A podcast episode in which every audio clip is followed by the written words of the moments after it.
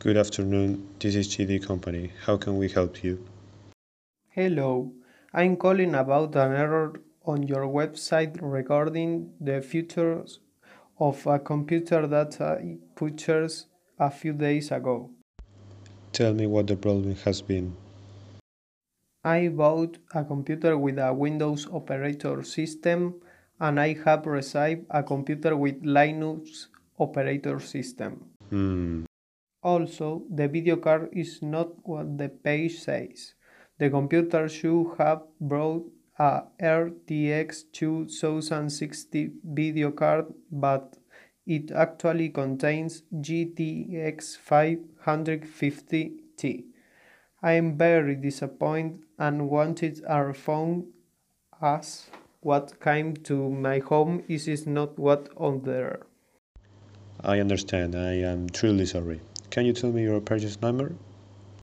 Yes, it's 1658. Perfect.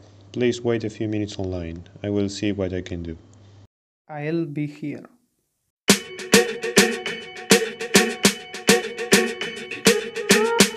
I'm at a party I don't wanna be at.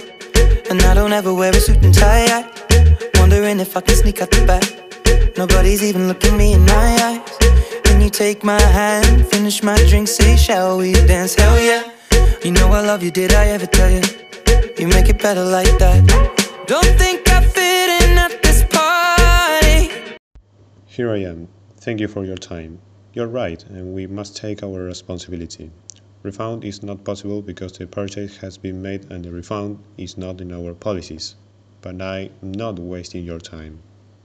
So, Then we can offer you a great discount for a better computer for a few euros more than what you already paid us for the previous computer, together with a mousepad that you choose from our page in the form of compensation.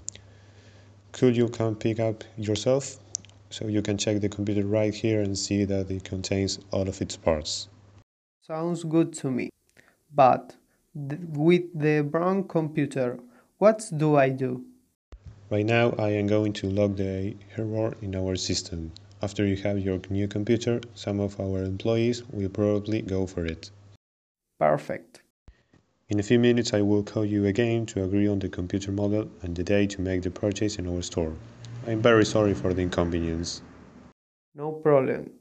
Thanks for giving me a solutions and being so patient. I'll wait for your call. Goodbye. Bye!